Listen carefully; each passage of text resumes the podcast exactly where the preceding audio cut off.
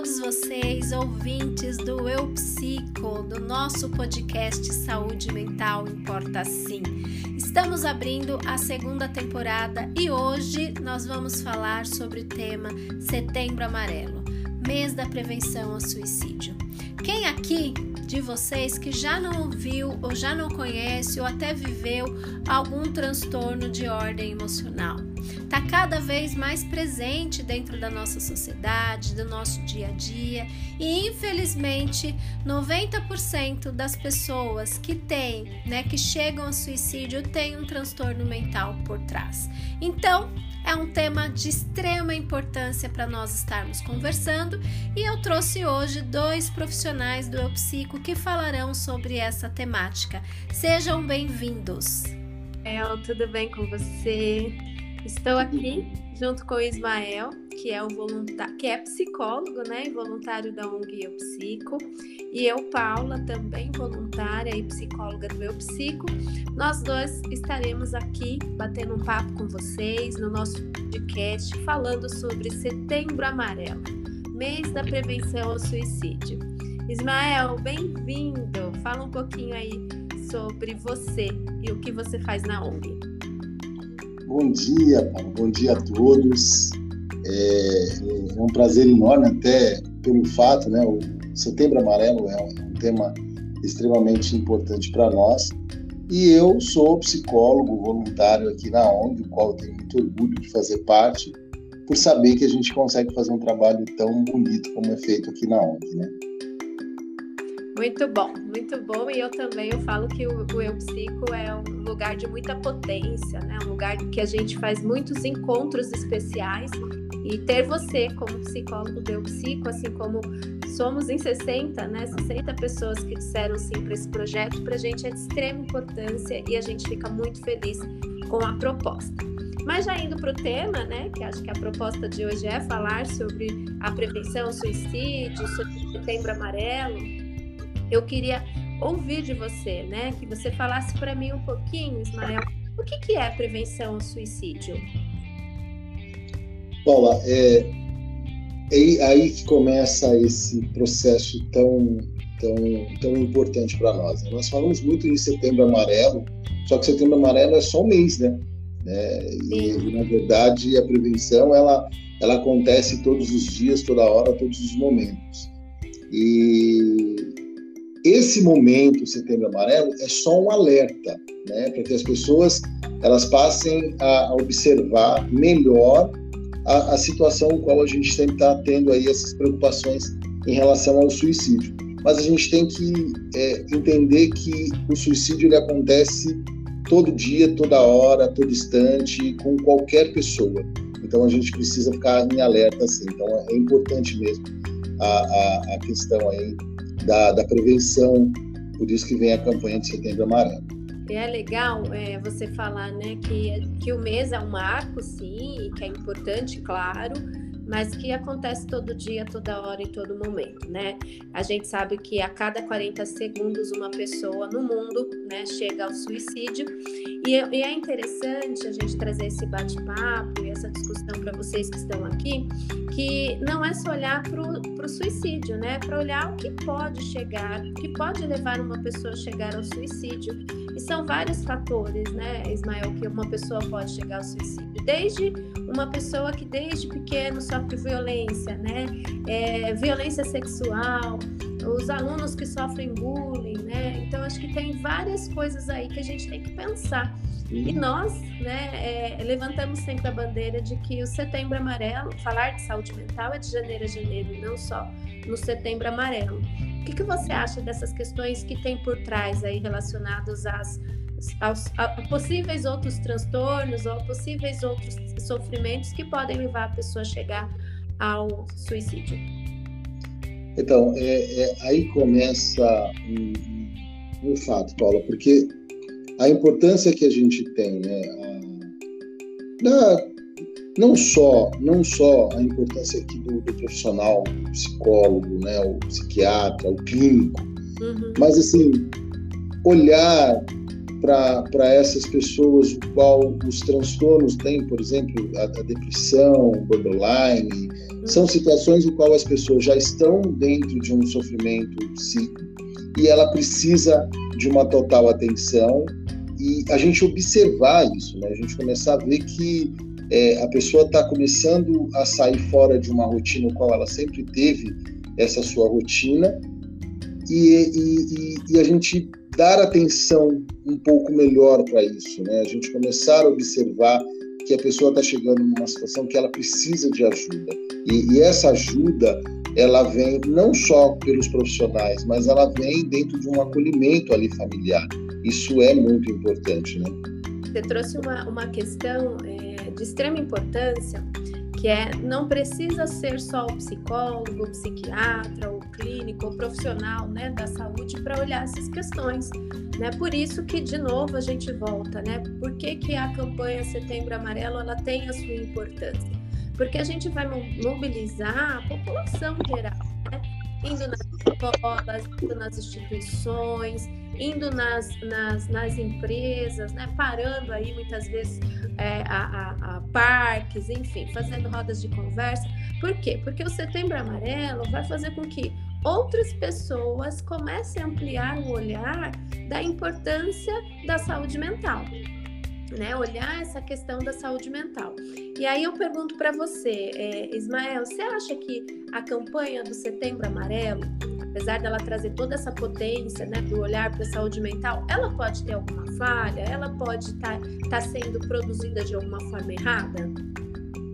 Paula, assim, é, a campanha ela tem a sua a sua importância, né? Acho que toda campanha ela tem o seu alerta, né? Esse é o primeiro ponto. O problema é a gente ficar só na campanha, né? Só naquele momento, só no Setembro Amarelo. E não é assim, né? É, nós temos aí situações, igual, né? Nós estamos falando de a cada 40 segundos uma pessoa morre. Então, peraí, então não é só setembro. E aí, quando a gente chega, por exemplo, a gente chega dentro de uma empresa, a gente chega dentro de uma escola, se a gente não tem uma, uma, uma, um ponto de apoio, alguém que você possa falar, olha, você está disposta a também fazer parte desta campanha anual aqui, que você possa aqui é, se sentir é, em alerta, que você possa aqui observar alguém, né? É engraçado, Paula, você falando isso, essa semana Sim. Eu, eu conversando com a, com a, com, a, minha filha, a gente indo para a escola, minha filha tem 12 anos, e ela comentou das amigas né, que estavam ali com ansiedade, outras que estavam ali com depressão. E aí, assim, é olhar para essas pessoas. Quem é que olha, né? Então, tá, vamos lá, vamos fazer uma palestra, vamos fazer um evento, vamos fazer um podcast, vamos.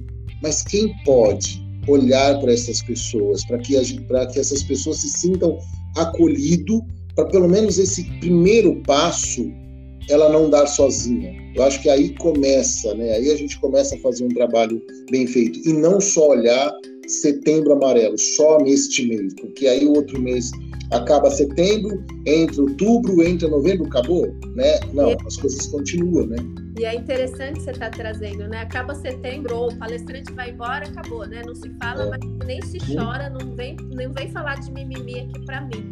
Porque ainda é visto, né? A, a gente ainda tem é, muitas empresas que nos procuram, escolas, porque é, é preconizado e tem que se falar, mas quando vira as costas, né, é mimimi, né? Essa criança tem mimimi, ou esse, ou esse profissional tem muita frescura, é muito, é muito sensível, e a gente tem que fazer a campanha dessa forma. E você trouxe gente para falar uma coisa aqui para o nosso público, para quem está nos assistindo, que o Eu Psico, desde o ano passado, né, a gente é muito procurado nesse mês. Desde o ano passado a gente falou, a gente só vai para sua empresa, para sua escola, para onde você quiser, se do lado de lá a gente tiver nomes, para que no final da nossa live ou da nossa palestra a gente possa falar assim: olha, nós estamos indo, o nosso telefone está aqui de apoio, mas se você precisar de ajuda e não conseguir né, sozinho, você vai ter aqui na escola tal nome. Então é a campanha do Setembro Amarelo, ela tem a sua importância sim, desde que ela seja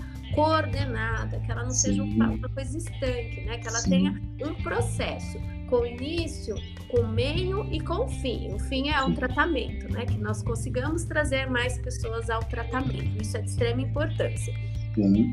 E aí eu queria que você falasse também um pouquinho, Ismael, que a gente ouve muito isso, né? Eu queria que você discorresse um pouquinho para mim sobre.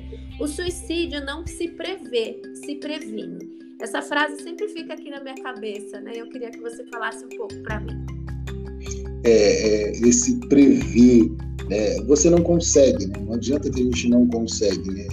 É diferente é, quando você, é, sei lá, você está na rua e você vai atravessar a rua com um farol é, que não está verde para você ali, o risco é maior. Então você consegue prever, prever alguma Agora, prever o suicídio, né, você não consegue.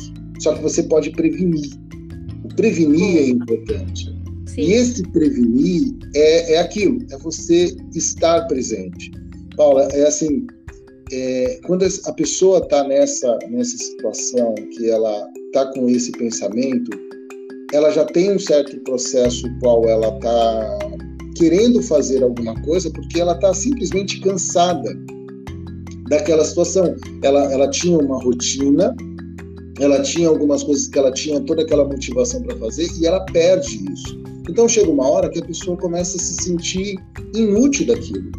Se você está do lado naquela hora, naquele momento que a pessoa está em crise, e eu não estou te falando de muito tempo, estou te falando que às vezes você, 15 minutos que você estiver do lado dessa pessoa, você consegue prever, você consegue prevenir uma, uma situação de um acontecimento pior, que é o suicídio.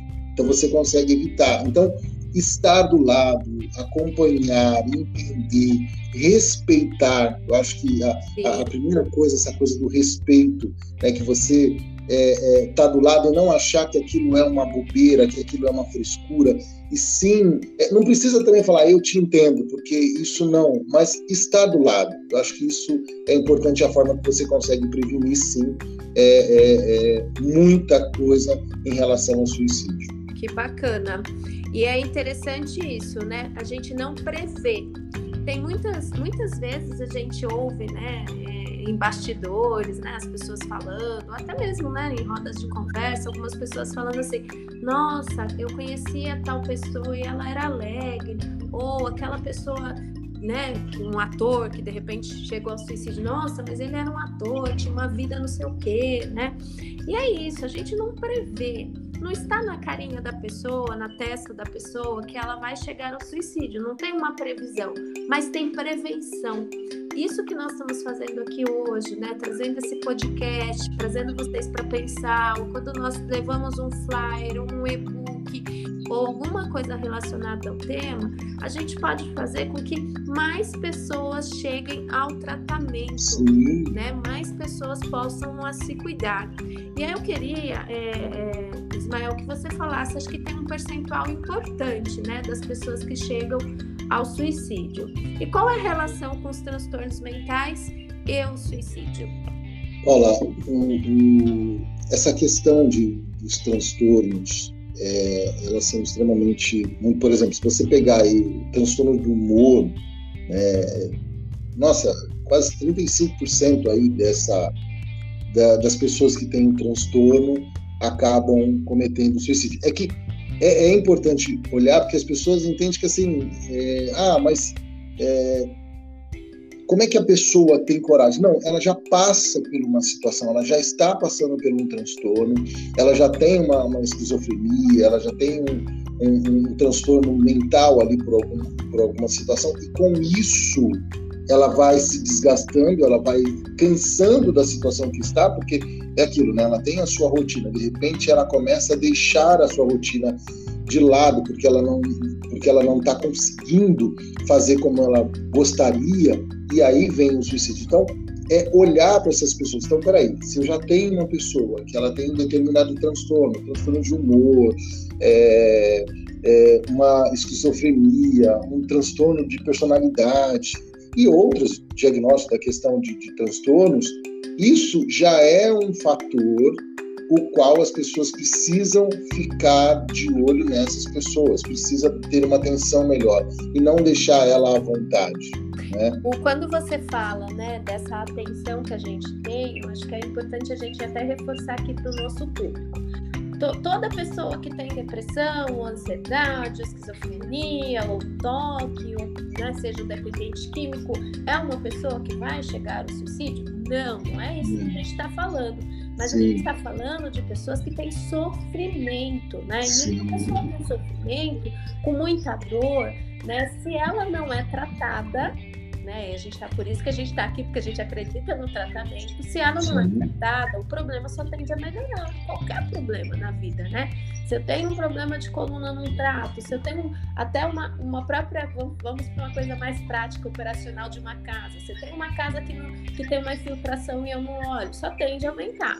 Quando a gente fala que os transtornos eles têm uma relação direta ao suicídio, é porque a gente está dizendo que um, um, transtorno não tratado eleva e potencializa o sofrimento. Sim. E o que acontece com a pessoa que chega ao suicídio? Ele quer acabar com a dor. Sim. Quer acabar com o sofrimento, como o próprio, o, você está dizendo aí, Ismael, que ele não dá conta mais da rotina dele.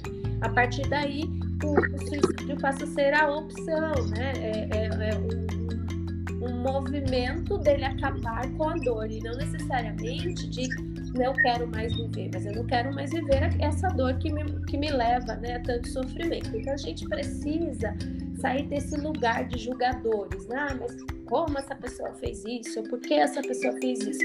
Gente, é muita dor. Um transtorno não cuidado pode sim, né? A gente tem dados estatísticos que dizem que 90% das pessoas né, que chegam a, a, ao suicídio é porque tinham um transtorno é, que não foi tratado, não foi olhado e levou aí ao suicídio. Sim. E aí, Ismael, eu queria até que você ampliasse para a gente um pouquinho sobre essa questão de fator de risco, já que eu estou dizendo que nem todo mundo que tem uma, uma, uma, um transtorno vai chegar ao suicídio, mas sabemos que há uma potência muito grande para isso. Mas fala para gente, quais são os fatores de risco, né? Se uma pessoa já tem um desses transtornos não tratados e tem mais alguma coisa que pode ser um alerta como fator de risco para gente? Olha, a, a questão, esses fatores, né? Ele tem uma, várias outras coisas que pode acontecer numa situação. Por exemplo, uma história é, de tentativa de previsão de, né, de, suicídio, a pessoa que já teve uma, uma tentativa, a, a, a questão da, da, da, da obesidade, né? A obesidade ela também te ajuda a você a entrar nessa questão de sofrimento, né? Muitas vezes com trauma, né? De uma, de uma sociedade muito preconceituosa, também pode ser assim, um fator de risco. Trauma, né? abuso sexual, abusos físicos na infância, Sim. né? Acho que é fator de risco. Tem mais muitas coisas, né? O que mais é. você quer dizer para gente?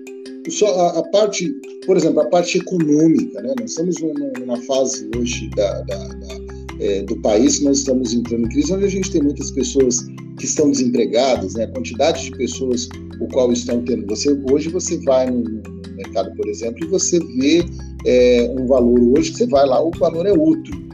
A parte socioeconômica, né? Levam as pessoas a entrar dentro de uma, de uma situação que leva a pessoa a, a chegar numa, numa situação de depressão, por exemplo, que ela começa a desistir dessas coisas e ela comete, acaba tendo essa situação a parte do suicídio. Então, essas coisas é, é, são pequenos detalhes. E aí, quando você começa a conversar, quando o público começa a nos ouvir, a gente entende o seguinte: são pequenos detalhes que precisam ser observados e que precisam ser tratados com respeito, não como uma coisa é, que ah, é, ah, isso é da cabeça da pessoa. Não, não é. Você deu um exemplo da casa e realmente, né, quando você pega uma casa e você vê é, essa casa com rachadura, é muito mais fácil você entender que essa rachadura ela está aumentando e ela precisa de cuidados. É diferente de você entender a mente humana. Só um profissional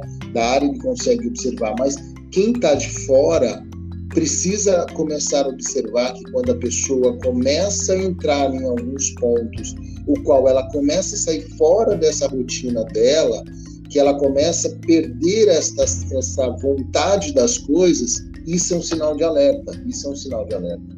Sim, sim. Acho que existem vários sinais de alertas que a gente pode e devemos ficar de olho, né? Sim. Enquanto a gente fala de fatores de risco, fatores de risco é o que eu estou dizendo, é o que pode ajudar a pessoa né, achar que o, o, suicídio pode acabar com o sofrimento dela, além de ter os transtornos. É uma pessoa que já teve né, na família alguém que chegou ao suicídio, é uma pessoa que, que né, pessoas que vivem em solidões, né, pessoas que, que, que de alguma forma né, tem algum tipo de preconceito. O Ismael colocou uma coisa muito importante, a questão socioeconômica. Quantas pessoas, eu já até atendi uma, uma paciente que ela tinha uma, um padrão de vida muito bom e, e, a, e a empresa quebrou, então via tantas dívidas, tantas pessoas que ela, né, fornecedores que ela não conseguia pagar, e a opção, né, junto com tudo que ela estava vivendo, era acabar com aquela dor e ela chegou a tentar o suicídio. Momentos como esses, né, que nós estamos vivendo, momento pandêmico, agora a gente está saindo de um processo pandêmico, mas ainda estamos falando que é, nós vivemos um caos muito grande. Então, momentos de guerras, de pandemias, de destruição, são momentos que nós temos que ficar muito em alerta. E este momento só tende a aumentar os transtornos é, psíquicos, só tende a aumentar ah, os fatores de riscos aí para a gente chegar ao suicídio. E tem você... idade, né, Ismael, que é uma idade que vem crescendo muito né, dentro, do, dos trans... dentro dos fatores de risco aí que a gente deve ficar muito em alerta. E, e nos, nas duas últimas décadas, a idade que mais cresceu em relação ao suicídio foi dos nossos adolescentes, né? E tem um outro público que às vezes a gente não reconhece e que também é, chega ao suicídio. E eu gostaria que você falasse um pouquinho desse outro público. Que é os idosos, né? Isso. É, é, é um grupo também que precisa ter uma atenção. Paula, quando a gente traz o grupo, a gente entende o seguinte: a gente percebe que uma boa parte dessas pessoas, de uma forma geral, a gente está aqui, é, eu estou citando aqui os idosos, mas quando você olha, é, às vezes é essa, esse abandono, né? esse, esse afastamento da família diante deles. A gente entende né, que às vezes você tem um, um, idoso na família que ele, ele, ele, apesar dele precisar de todos os cuidados, mas ele é aquele que gosta ainda, ele quer ter a liberdade dele, ele quer ter a vida dele, mas ele tem as suas restrições. Mas na cabeça dele, na cabeça dele, ele quer continuar se movimentar, fazer o que tem que fazer, ser independente e aí, às vezes a família fala, ah, então já que ele quer assim, deixa ele assim. É aí que essa pessoa começa a entrar nesse processo. Então, assim, olhar para esses idosos, olhar para essas pessoas, entender que eles estão ali, que eles estão precisando de um carinho, de um cuidado, de uma atenção. Né? É, é, eu vejo o quanto é, é, importante quando você vê a, a, pessoa, até, até dentro, dentro da, da terapia, quando vem um, um, uma pessoa com uma, uma certa idade, mais idosa, e ele vem para a terapia, ele quer conversar, ele quer conversar, ele se sente tão acolhido. Isso para ele é muito importante. Então são coisas básicas que se a família observar, né, as pessoas que estão nos ouvindo, se você consegue observar isso, der uma atenção, se evita tanta coisa, tanta coisa. Muito. E a gente fez questão de falar do idoso, até porque aqui no Eu Psico a gente tem um trabalho muito legal com os nossos idosos, que é lindo. porque é tão preconceituoso, né, quando a gente fala nessa questão para o idoso. A gente ouve, você já deve ter ouvido falar muito, que o público que mais chega ao suicídio são os nossos adolescentes ou o adulto jovem, né? Entre 15 e 29 anos é o público que a gente tem que ficar em alerta. E realmente é, que é o que está mais crescendo. Mas no Brasil, se a gente olhar, né, tem dados estatísticos que nos mostram que o público que hoje mais chegam ao suicídio são os idosos, as pessoas de 70 anos. Por quê? Porque ele vai chegando nesse lugar que o, que o Ismael colocou para vocês, e quantas vezes a gente não olha mesmo. Ah, eles são chatinhos mesmo. Ah, eles estão ranzinhos mesmo. Ah, é difícil olhar para o idoso porque ele se torna uma criança adulta e mais, mais de lidar. E aí acha que aquilo é normal, é uma característica da, da, da idade. E muitas vezes você pode ter um idoso em sofrimento, um idoso adoecido, um idoso deprimido e que não é tratado. Tudo que a gente já falou aqui, que não é tratado, pode chegar assim ao suicídio. E é um público, sim, de alerta, é o nosso maior público hoje que chega, ligado à solidão, ligado a um, a um transtorno não, não cuidado, ao ninho vazio, né? Porque já não tem mais ninguém, o próprio cônjuge já faleceu e a gente já falou sim. que a solidão é um fator de risco, então devemos olhar para isso. Mas acho que agora, né, é, eu, é, a gente falou de fator de risco, agora a gente precisa falar um pouquinho para o nosso público. Tá, qual é o fator de proteção? O que, que protege? O que, que faz então? Se tem fatores de risco que pode levar ao suicídio, o que, que posso fazer? O que, que a gente pode propor para que as pessoas fiquem mais protegidas? Além do tratamento, é claro. Sim, a pessoa precisa do tratamento. Mas o que mais, né? Que a gente olha e pode ser um fator de proteção, Ismael? Paula, é, acho que a gente está desde o começo, né? aqui desse bate-papo, a gente já está falando desses fatores de proteção. E aí, é, além de você ter aí, você estar próxima da pessoa, tem, nós temos pontos, né, locais que você pode frequentar e esses locais eles podem te ajudar. Por exemplo, a questão é, de você frequentar algo religioso, qual você é, é, uma igreja, um, um local onde você tenha grupos de pessoas, o qual esteja ali do seu lado. A, a estrutura familiar, o qual você é, está ali junto, está inserido, este grupo de, de, de, de pessoas já é um grupo de fator de, de proteção. Você consegue esses, esses, vínculos, você ter vínculo com pessoas, você é, é, é estar com pessoas, né? conversar com pessoas, grupos de comunidade. Às vezes você vê aí, por exemplo, você vê essas coisas. É, é, é, por exemplo, você passa na praça de manhã cedo e você vê um grupo de pessoas ali fazendo atividade física. Não é só uma questão da atividade física, mas é estar lá, de estar junto, de conversar. É, Paula, tem, tem, tem, tem um ponto que eu falo que é o seguinte: a gente, é, nós estamos aqui hoje conversando é, em lugares locais diferentes, Sim. E nós estamos falando com um público grande, então a gente agradece a tecnologia.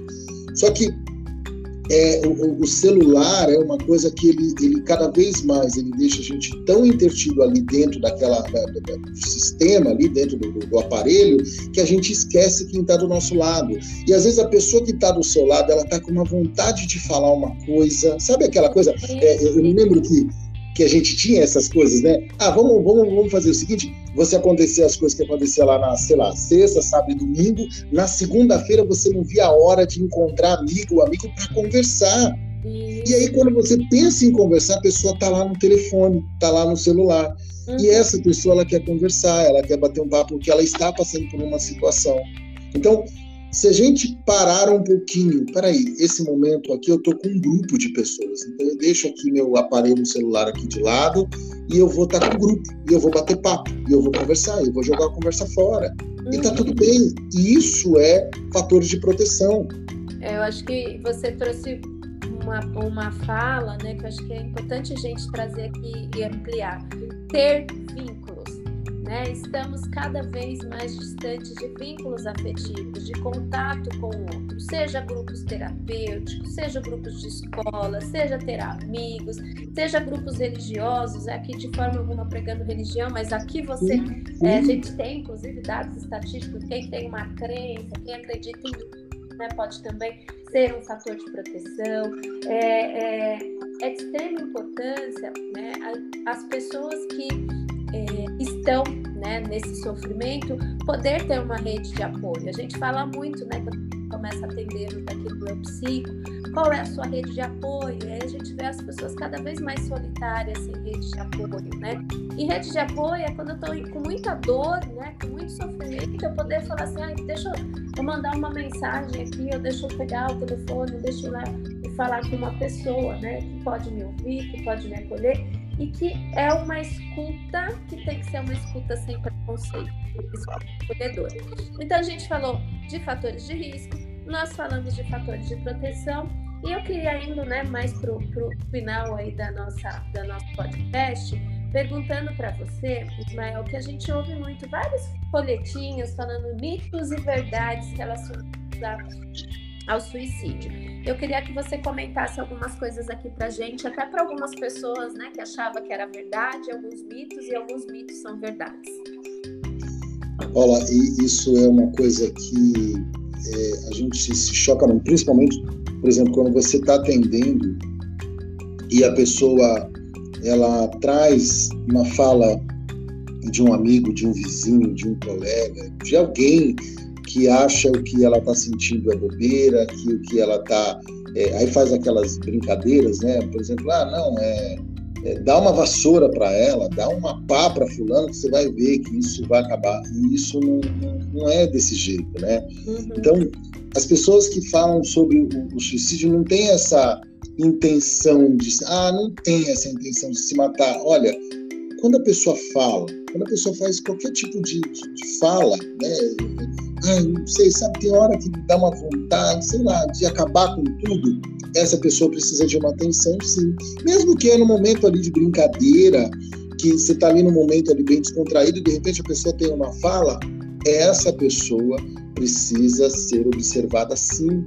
Ah, não, mas não. Aquela coisa ah, do mito, né, Ismael, que fala assim, ah, cão que ladra não morde, né? Quem fala não faz existem dados que mostram que uma pessoa que chegou ao suicídio, né, ela tentou algumas vezes. Muitas Sim. vezes não é de primeira que isso acontece, ela já teve outras tentativas. Então, é mito falar que quem fala não faz. Né? Acho que é um mito bem importante para a gente Sim. falar. É porque, porque assim, Paula, é, quando, quando é, é a pessoa ela já está falando, ela já tem esse pensamento, né? Então a gente tem é, é, pensamento, sentimento que levam a uma ação. Sim. Então, pode acontecer sim. Né? Por isso mesmo que a gente fala o seguinte, é, as pessoas que ela já, já tem uma, uma, certa situação, que ela já teve aí, já está numa crise de depressão muito profunda, que ela pode, não estou falando que ela vá chegar, sim. mas que ela tem um risco então, tem algumas coisas que a gente tem que procurar evitar. Por exemplo, é, locais altos, locais que ela possa ter algum material que ela possa ser cortante para a pessoa. Evite essas coisas. É, essa semana mesmo, é, eu conversando com uma pessoa e ela fez um comentário desse que ela começou a ter esses pensamentos, pensou em desistir e aí é, ela via o ônibus em alta velocidade, na, na velocidade ali da via, ela passava devagar para tentar, até que chegou um momento que ela passou várias vezes, o ônibus buzinava, o outro, e uma hora ela passou perto de um carro e esse carro acabou pegando ela. Só que o, o engraçado, não, não, aconteceu nada, machucou ali o joelho e tal, mas ela, ela viu a preocupação daquelas pessoas que estavam no carro é, com ela. E aí foi que aí ela se despertou. Ela falou: Nossa, olha o que eu poderia fazer em prejudicar essas pessoas. Uhum. Então, esse foi um gatilho. A qualquer momento pode acontecer isso com qualquer pessoa que já tem uma certa. Então, a gente precisa observar sim, dar uma atenção sim. E ficar em alerta.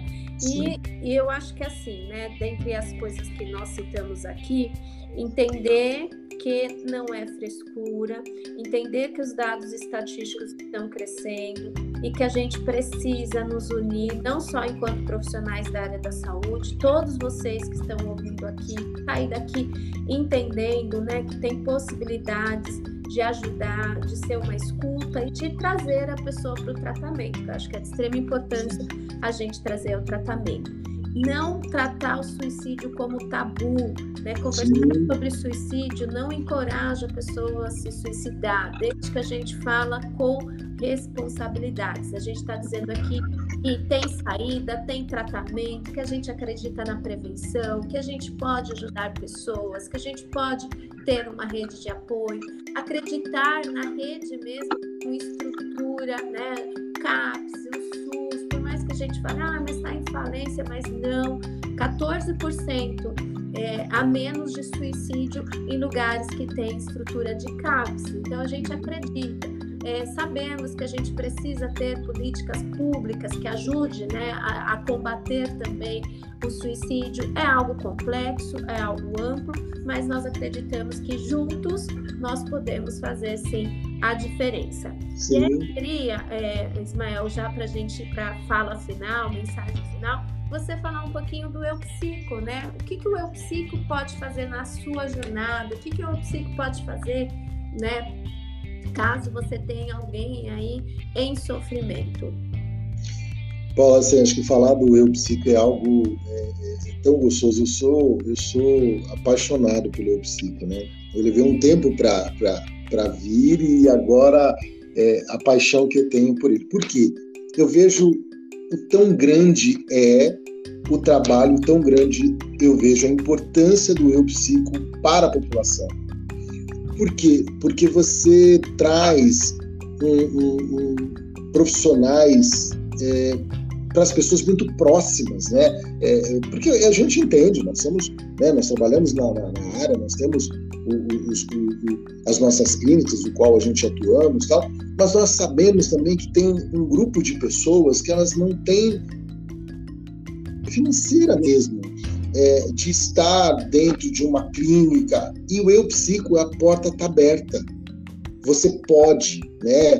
É, lógico que assim, é, você tem um processo, porque é, hoje nós temos uma demanda muito grande hoje de, de, de, pessoas, apesar da gente também ter um número muito grande de profissionais, mas é, é sempre assim, né? A quantidade de, de, pessoas o qual precisa de ajuda ainda é muito maior do que a quantidade de, de profissionais. Sempre vai ser assim. Né? A rede pública ela traz muito isso. Só que o psico ele te acolhe, ele consegue é, fazer porque você tem é, psicólogo, você tem é, um psiquiatra, você tem um psicopedagogo, você tem a rede de apoio dentro do eu psico que ele consegue. Então você vai chegar no, no, no eu psico, você vai agendar um, um, uma uma hora com, o assistente social, o assistente social vai fazer ali uma entrevista e vai te encaminhar para um profissional e você vai começar a atender. E aí, é assim, às vezes, é, Paulo, o, o que, que é, é, a gente vê que, que acontece? Às vezes essa pessoa que está numa certa situação que ela precisa de ajuda, ela não tem força para fazer isso. Hum. Então, você, né, a pessoa que está ali do lado, a família, procure ajuda vai lá, agenda. Fala, olha, eu estou aqui porque eu estou é, agendando um horário para tal fulano da minha família. Nossa, a gente tem muito isso, né? E a gente vem para acolher isso. Isso é legal dentro do EuPsico. Então, o, o, o trabalho do EuPsico é uma coisa tão importante, tão importante, que é bom, é fundamental para as pessoas. E eu gostaria, é, Ismael, de novo, né, como eu falei no início, agradecer o seu sim para o meu psico e dizer para as pessoas que estão aqui: se precisar de tratamento, a gente tem uma equipe para tratamento individual, seja da psicologia, da psiquiatria, da psicopedagogia, da musicoterapia, enfim, nós temos uma equipe multidisciplinar que pode atender. O público nosso alvo é o público vulnerável. É aquele que jamais teria uma condição, de repente, de chegar até um profissional particular, né? Então a gente atende essa população e dentro da campanha do Setembro Amarelo nós também vamos nas empresas, nas escolas, nas instituições falar sobre prevenção, falar da importância do tratamento. Gostaria de agradecer a todos que estiveram aqui, né, nos assistindo, que repliquem esse podcast, que passem para mais pessoas, né, que mais pessoas possam ouvir e saber um pouco mais sobre o Setembro Amarelo. Se vocês quiserem nos ajudar, porque a ONG, para continuar viva, né, para continuar atendendo mais pessoas, ela precisa de ajuda. As nossas sociais, tem as nossas, tem forma de nos ajudar, tem vaquinha virtual, né? Tem como ser padrinho, tem como ajudar de alguma forma, porque, né, para continuarmos a gente precisa da ajuda de vocês e nós não temos nenhum município, nenhuma empresa mantenedora, mas nós temos muito amor, como o Ismael falou, muita paixão aqui para ajudar pessoas. Obrigada, Ismael, pela tua participação. Sim, eu que agradeço. muito, né? Que saúde mental importa sim. Sim. thank you